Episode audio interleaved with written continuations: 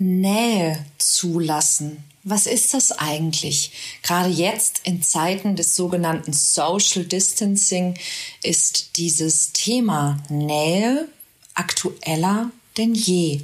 Wie das so ist mit dem Nähe zulassen und was du tun kannst, wenn du denkst, dass du damit Schwierigkeiten hast, darum geht's heute im Podcast.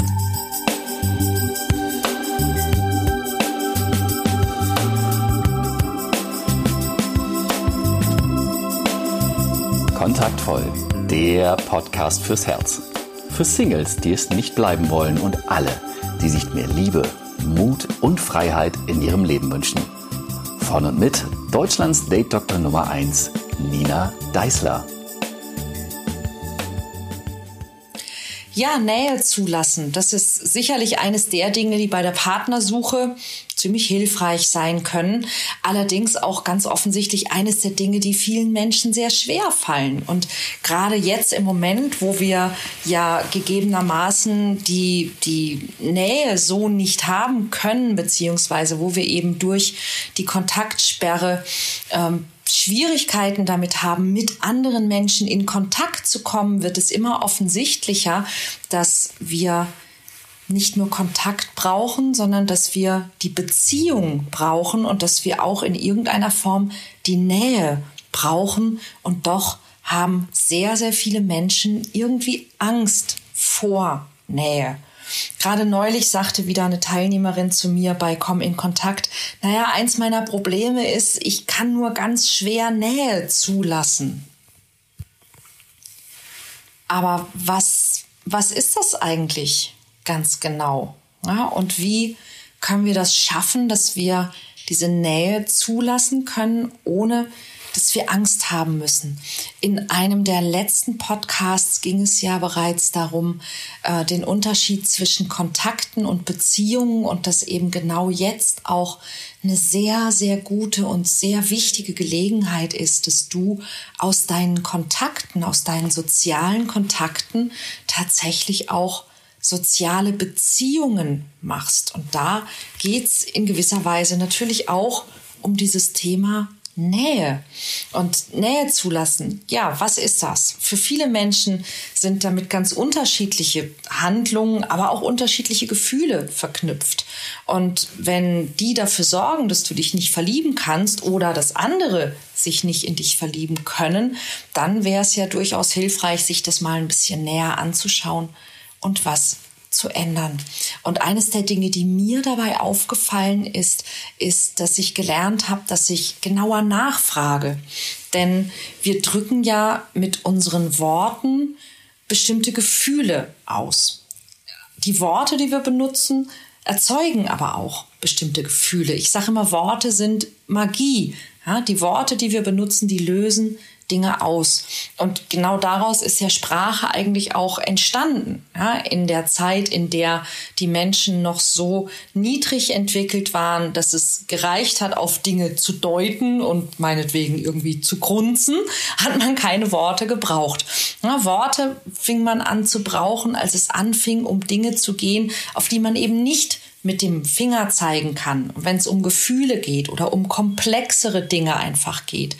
Und dann da, da, daraus ist irgendwann Sprache entstanden. Und heute ist es fast umgekehrt, denn heute müssen wir eher versuchen, aus diesen Nominalisierungen, wie man die nennt, also aus Worten, die für etwas stehen, auf das man nicht zeigen kann, wie zum Beispiel Liebe, oder eben auch Nähe, diese Worte zurück zu übersetzen in so etwas wie, was meine ich eigentlich damit? Was bedeutet es für mich? Und bedeutet es für mich dasselbe, wie es für dich bedeutet? Denn oft tut es das tatsächlich nicht. Also wenn du bestimmte Dinge beschreibst mit Worten, dann löst es bei dir Gefühle aus. Also wenn du zum Beispiel sagst, ich kann keine Nähe zulassen oder ich habe Angst vor Nähe. Was genau meinst du dann mit Nähe und Nähe zulassen? Also überleg dir selber mal und falls du jetzt nicht gerade irgendwie im Auto sitzt und vielleicht was zu schreiben ähm, dabei hast, dann möchte ich dich einladen, dass du dir wirklich ein paar kurze Notizen dazu machst, denn das ist ungemein hilfreich. Ich kann immer nur wieder betonen, bei Dingen, die du in deinem Kopf regelrecht zerdenkst, mach dir mal Notizen, schreib dir die Dinge auf, die du denkst, denn das kann unglaublich hilfreich sein dabei, das für dich auch zu ordnen und das klar zu kriegen und dass sich deine Gedanken nicht immer und immer wieder im Kreis drehen. Also, was meinst du, wenn du sagst, Nähe zulassen? Also, was zum Beispiel glaubst du passiert in der Nähe?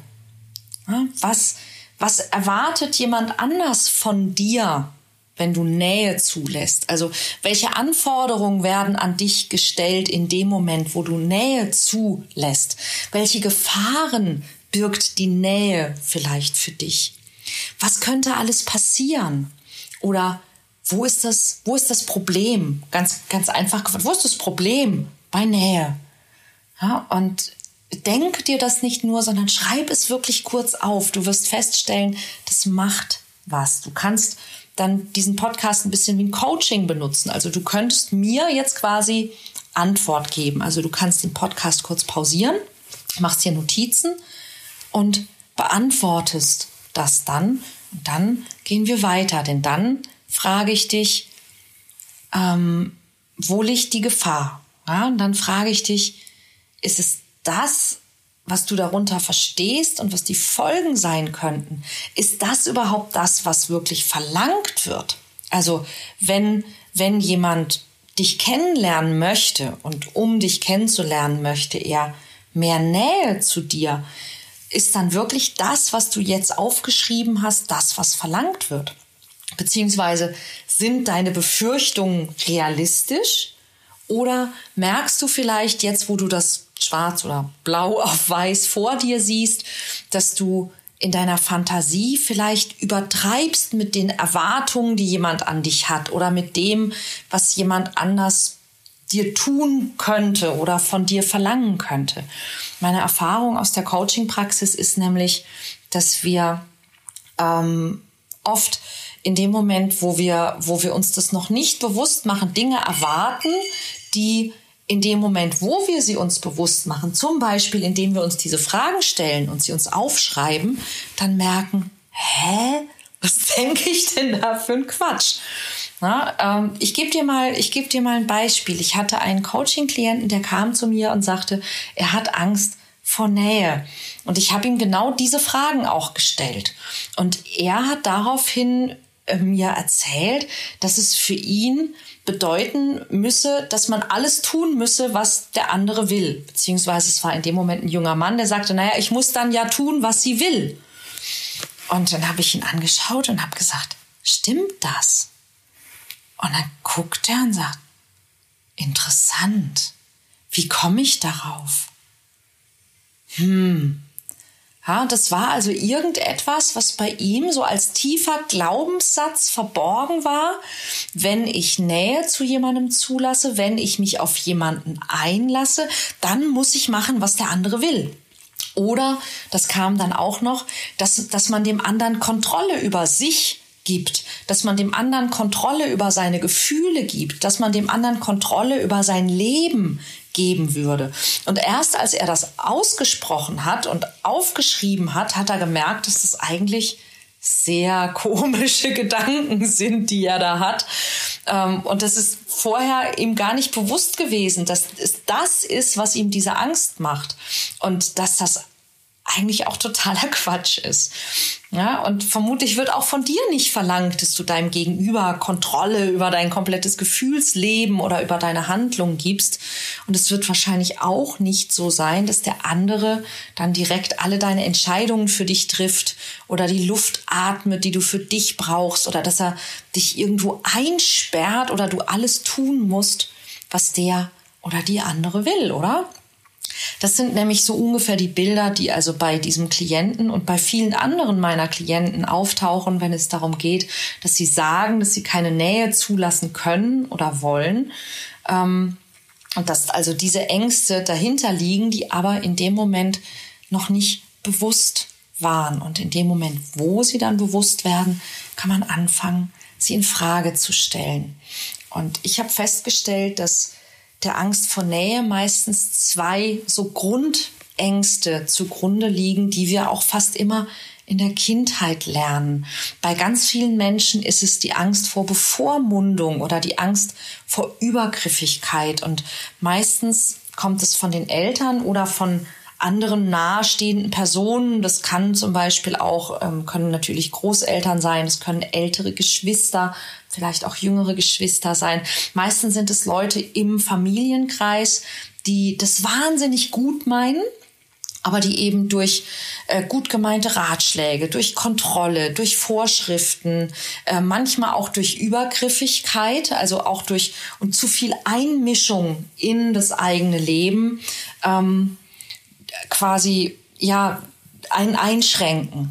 Ja, und oft geht es dann den Menschen so, die betroffen sind, dass sie diese nahestehende Person, zum Beispiel die Mutter, dass sie die nicht verlieren möchten. Ja, sie möchten also die, die Person nicht vor den Kopf stoßen, aber sie leiden natürlich unter dieser Einmischung oder unter dieser Übergriffigkeit oder dieser Überbehütung. Und in dem Moment ist es so, dass eben Nähe gleichzeitig Übergriffigkeit oder Einmischung oder wie auch immer du es nennen möchtest, eben Freiheitseinschränkung bedeutet. Und die einzige Möglichkeit, die diese Menschen kennen, ähm, ist Distanz.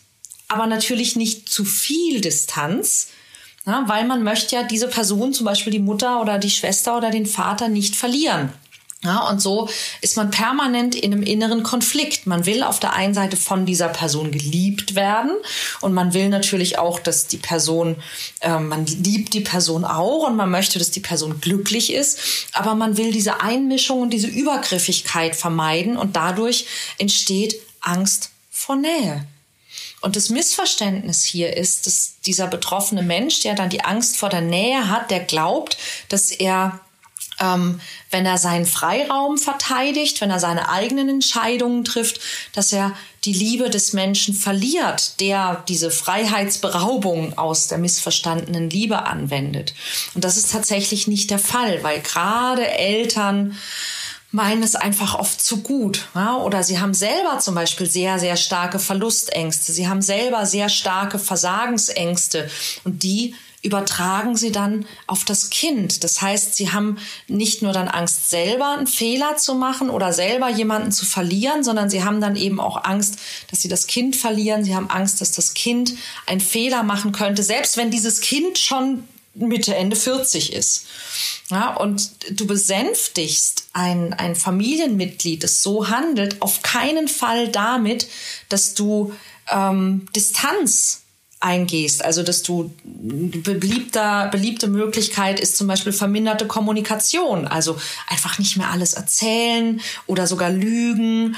Ähm, nicht so oft hinfahren, ähm, ja, also Distanz, ja, dass du der Person aus dem Weg gehst. Im Gegenteil, das schürt nur noch mehr die Ängste dieses Familienmitglieds und schürt noch mehr das Bedürfnis, dich beschützen zu müssen, dich kontrollieren zu müssen, Entscheidungen für dich treffen zu müssen. Was das Einzige, was hilft, ist wirklich ein klares Wort.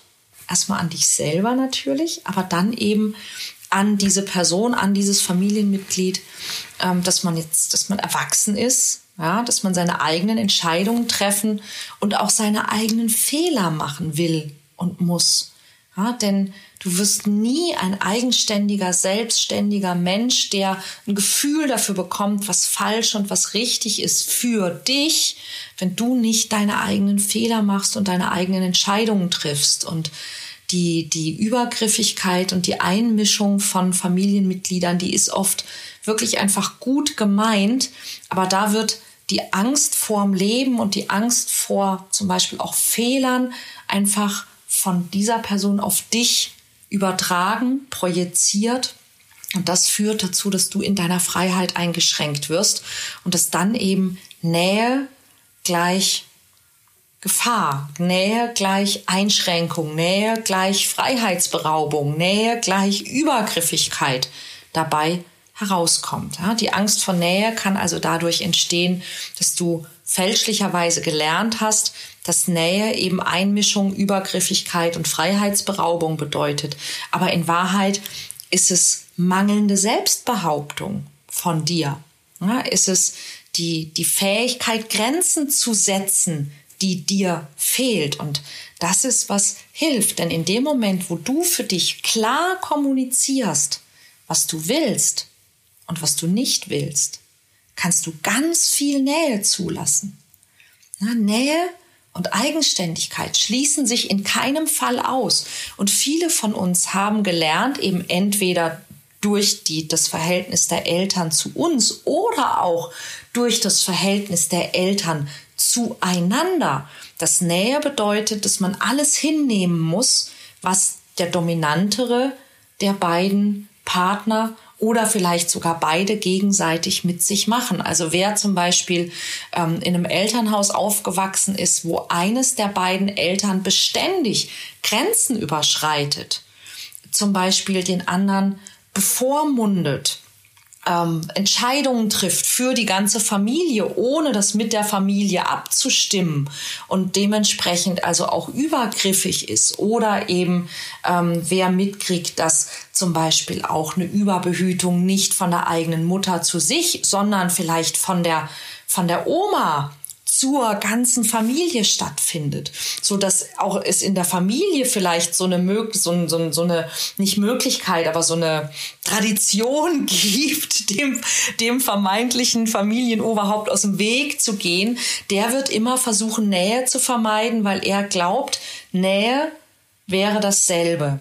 Nähe macht schwach und Nähe würde verletzen. Das ist aber in dem Fall nicht der Fall. Du kannst jemandem ganz nah sein und trotzdem deine Grenzen haben und dich trotzdem selbst behaupten und trotzdem sagen, was du willst und was du nicht willst. Und wenn du das klar kommunizierst, dann kannst du ganz, ganz, ganz viel Nähe zulassen.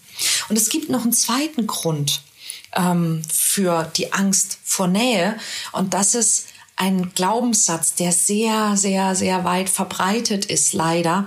Und der heißt, ich bin nicht gut genug. Jeder Mensch weiß ziemlich genau um seine Makel und um seine Macken und um alles, was er oder sie nicht ist, nicht kann und auch nicht erfüllt. Und sehr viele Menschen glauben tatsächlich, dass sie das weniger liebenswert macht.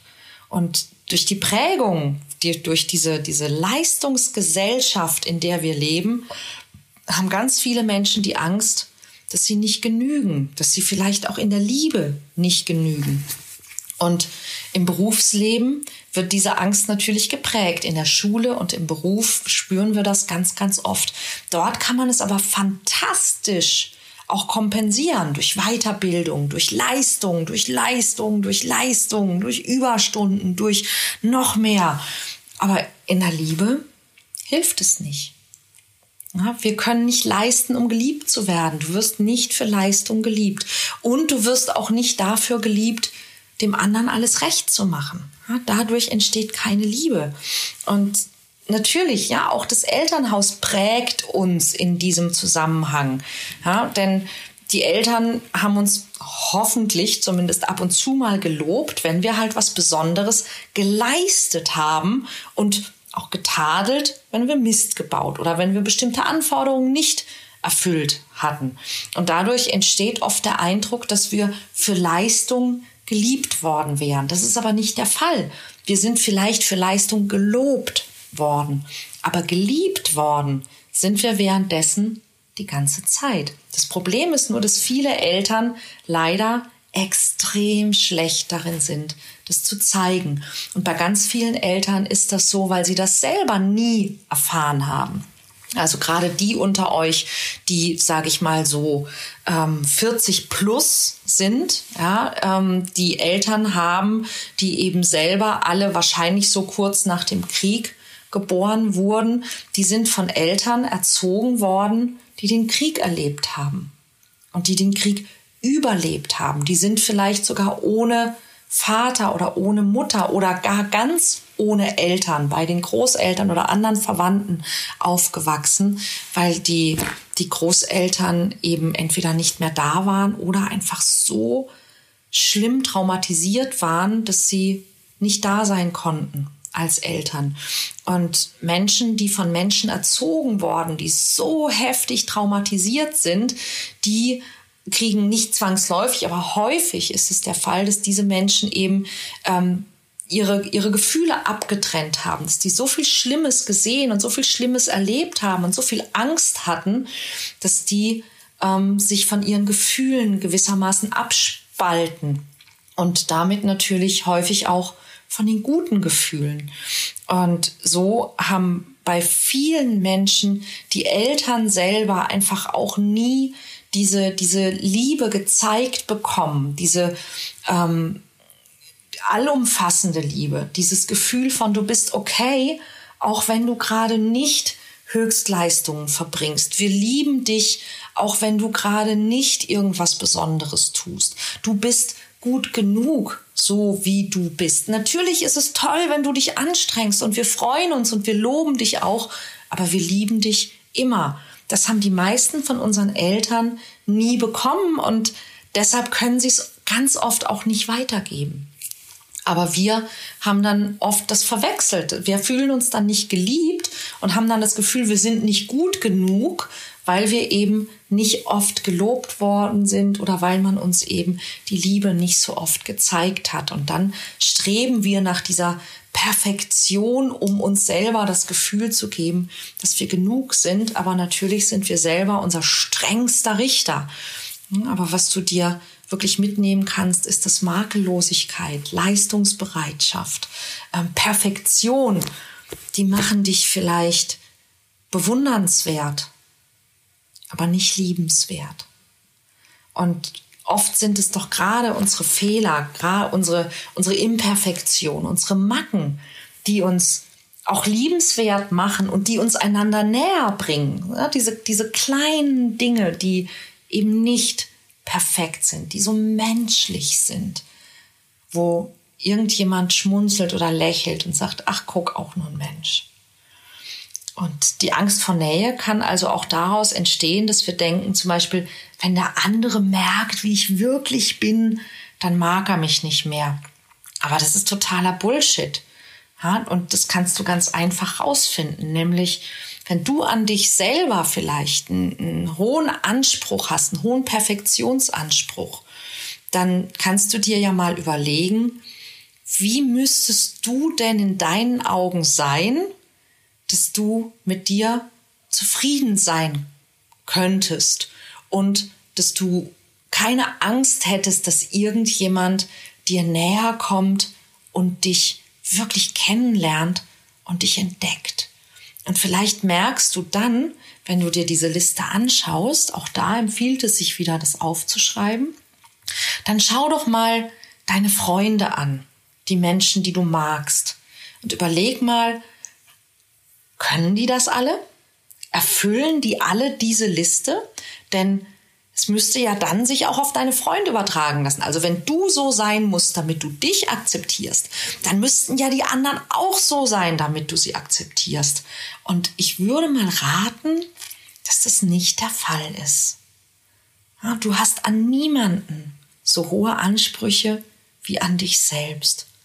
Und niemand, niemand auf der Welt hat an dich so hohe Ansprüche wie du selbst. Was du vermutlich nie gelernt hast, ist etwas, das heißt Selbstmitgefühl.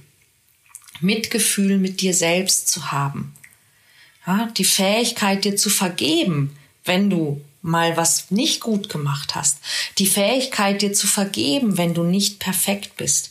Die Fähigkeit, dir zu vergeben, wenn du erst nach einer Entscheidung schlauer bist und weißt, dass du es hättest besser machen sollen, wenn du nur gekonnt hättest.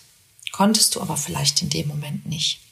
Also was kannst du tun, um aus dieser Angst vor Nähe rauszukommen? Ich bin sicher, wenn du jemanden kennenlernst, dann erwartet diese Person nicht direkt von dir, dass du gleich bei der ersten Begegnung all deine Gefühle, deine Hoffnungen, deine Träume, Ängste, Wünsche, Makel und deine Geheimnisse preisgibst. Ich bin außerdem ziemlich sicher, dass niemand auf die Idee kommt, dir näher kommen zu wollen, um dann direkt über dich zu urteilen, dich zu dominieren oder auch in deine Lebensumstände einzugreifen. Du könntest dich also fragen, warum wollen wir eigentlich Menschen näher kommen? Vielleicht um sie besser kennenzulernen, um Gemeinsamkeiten zu finden, um sich besser zu verstehen. Und, und das ist im ersten Moment vielleicht nicht so schmeichelhaft, aber es ist wahr. Wir wollen so eine Art Sicherheit. Denn wenn ich merke, wie der andere so ist, dann kann ich besser mit ihm umgehen, weil ich weiß ungefähr, was mich erwartet. Ja, ich kann den besser einschätzen. Ich fühle mich dadurch sicherer. Und wir haben natürlich auch eine Sehnsucht danach, uns jemandem nahe zu fühlen. Ja, dieses, dieses Gefühl von gegenseitigem Vertrauen. Dieses Gefühl von auch, ja, da ist jemand, der kennt mich und mag mich trotzdem.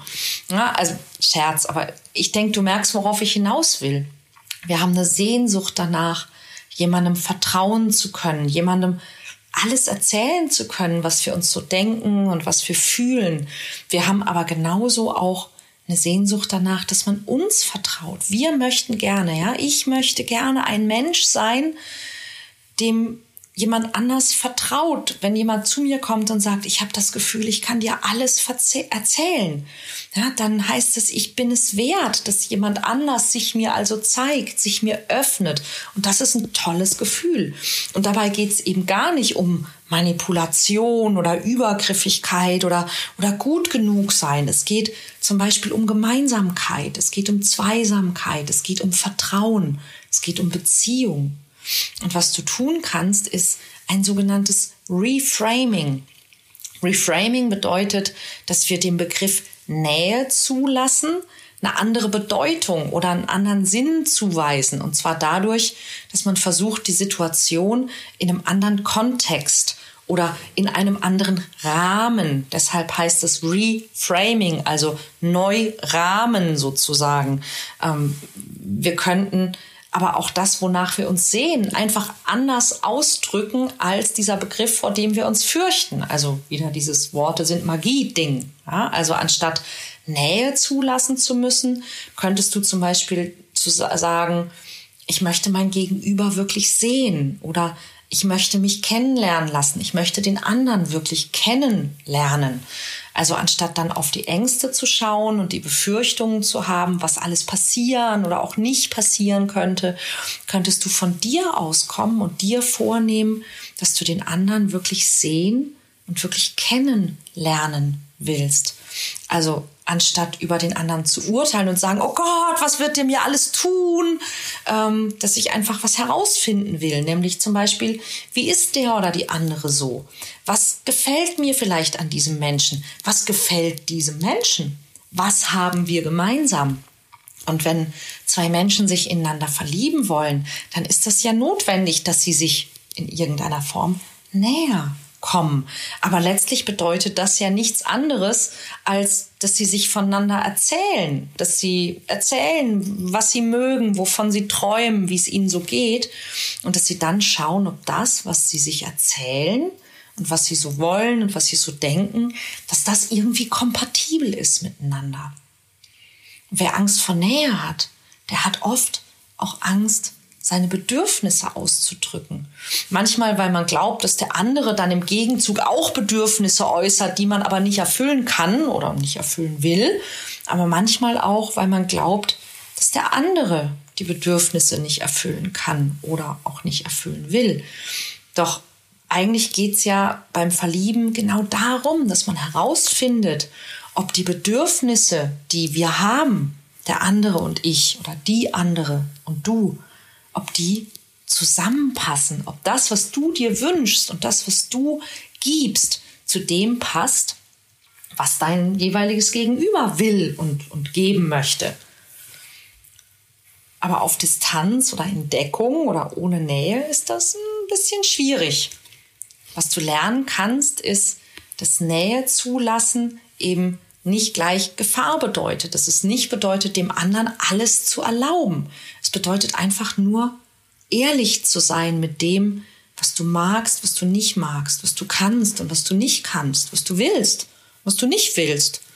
Und vielleicht auch, wovon du träumst oder wovor du Angst hast. Und bereit zu sein, dasselbe von dem anderen zu erfahren, sich auszutauschen. Es bedeutet nicht, dass du dich dem anderen anpassen musst oder dass du dem anderen genügen musst. Wenn du den anderen wirklich siehst, wenn du ihn hörst, wenn du ihn wahrnimmst, dann kannst du anfangen zu sehen und zu spüren, ob der oder die andere vielleicht genau dasselbe will und mag wie du.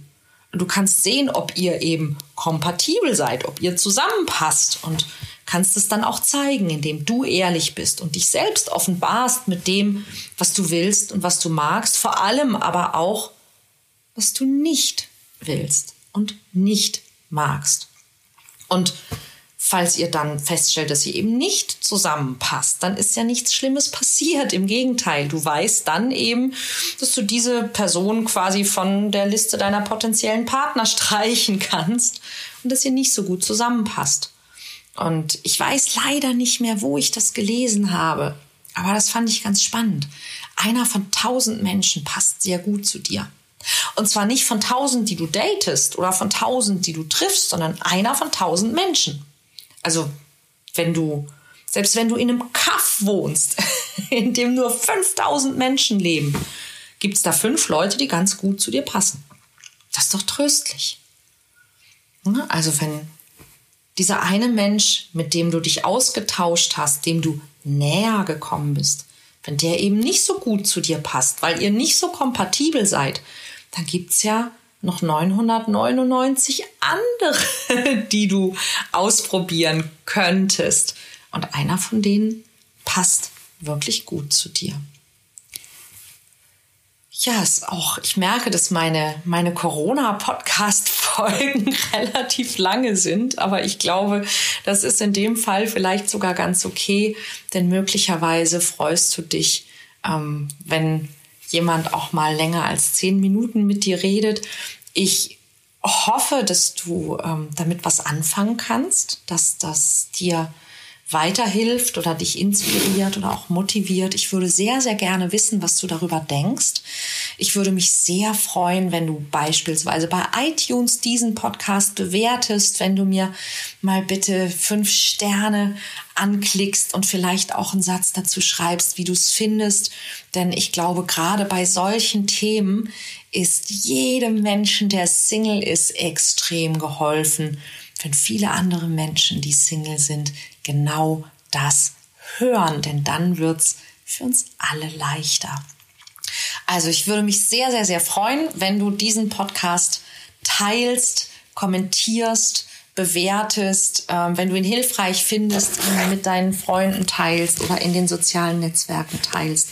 Ich wünsche dir ein sehr, sehr schönes Wochenende. Ich habe gehört, es soll zumindest auch deutschlandweit sehr schönes Wetter sein und spazieren gehen darf man. Geh mal raus, genieß die Sonne und lächle Menschen an. Das ist im Moment, glaube ich, sehr, sehr hilfreich, ein aufmunterndes Lächeln zu verschenken. Ich glaube, aktuell wird man auch mehr angeguckt als sonst. Es wird uns, glaube ich, auch sehr bewusst, dass wir die Nähe oder die Gesellschaft oder doch wenigstens die Aufmerksamkeit, die freundliche Aufmerksamkeit vor allem von Menschen doch ganz gerne haben. Und du könntest einer dieser Menschen sein, der diese freundliche Aufmerksamkeit gibt und verschenkt. Und auch das macht was Tolles mit dir. Bleib gesund, pass auf dich auf und ich hoffe, wir hören uns nächste Woche hier wieder. Übrigens, schau auf meine Website www.kontaktvoll.de und falls du es noch nicht gemacht hast, trag dich bitte unbedingt in den Newsletter ein, denn dort gibt's nicht nur gute Tipps, wie du ja dein Single-Dasein zum Beispiel beendest, sondern es wird demnächst auch live Online-Trainings geben. Wir basteln gerade, denn es sieht ja so aus, als ob wir noch etwas länger uns nicht live treffen könnten. Und ich möchte nach Möglichkeit in irgendeiner Form dich unterstützen, dass du diese Zeit gut überstehst und vielleicht ein paar Dinge für dich daraus mitnimmst, mit denen du gestärkt und selbstbewusst und vor allen Dingen extrem sexy und attraktiv in die Zeit danach gehen kannst. Also auf www.kontaktvoll.de-newsletter gibt's den Newsletter kostenlos und unverbindlich natürlich. Ich freue mich, wenn wir uns sehen, hören oder lesen. Bis bald.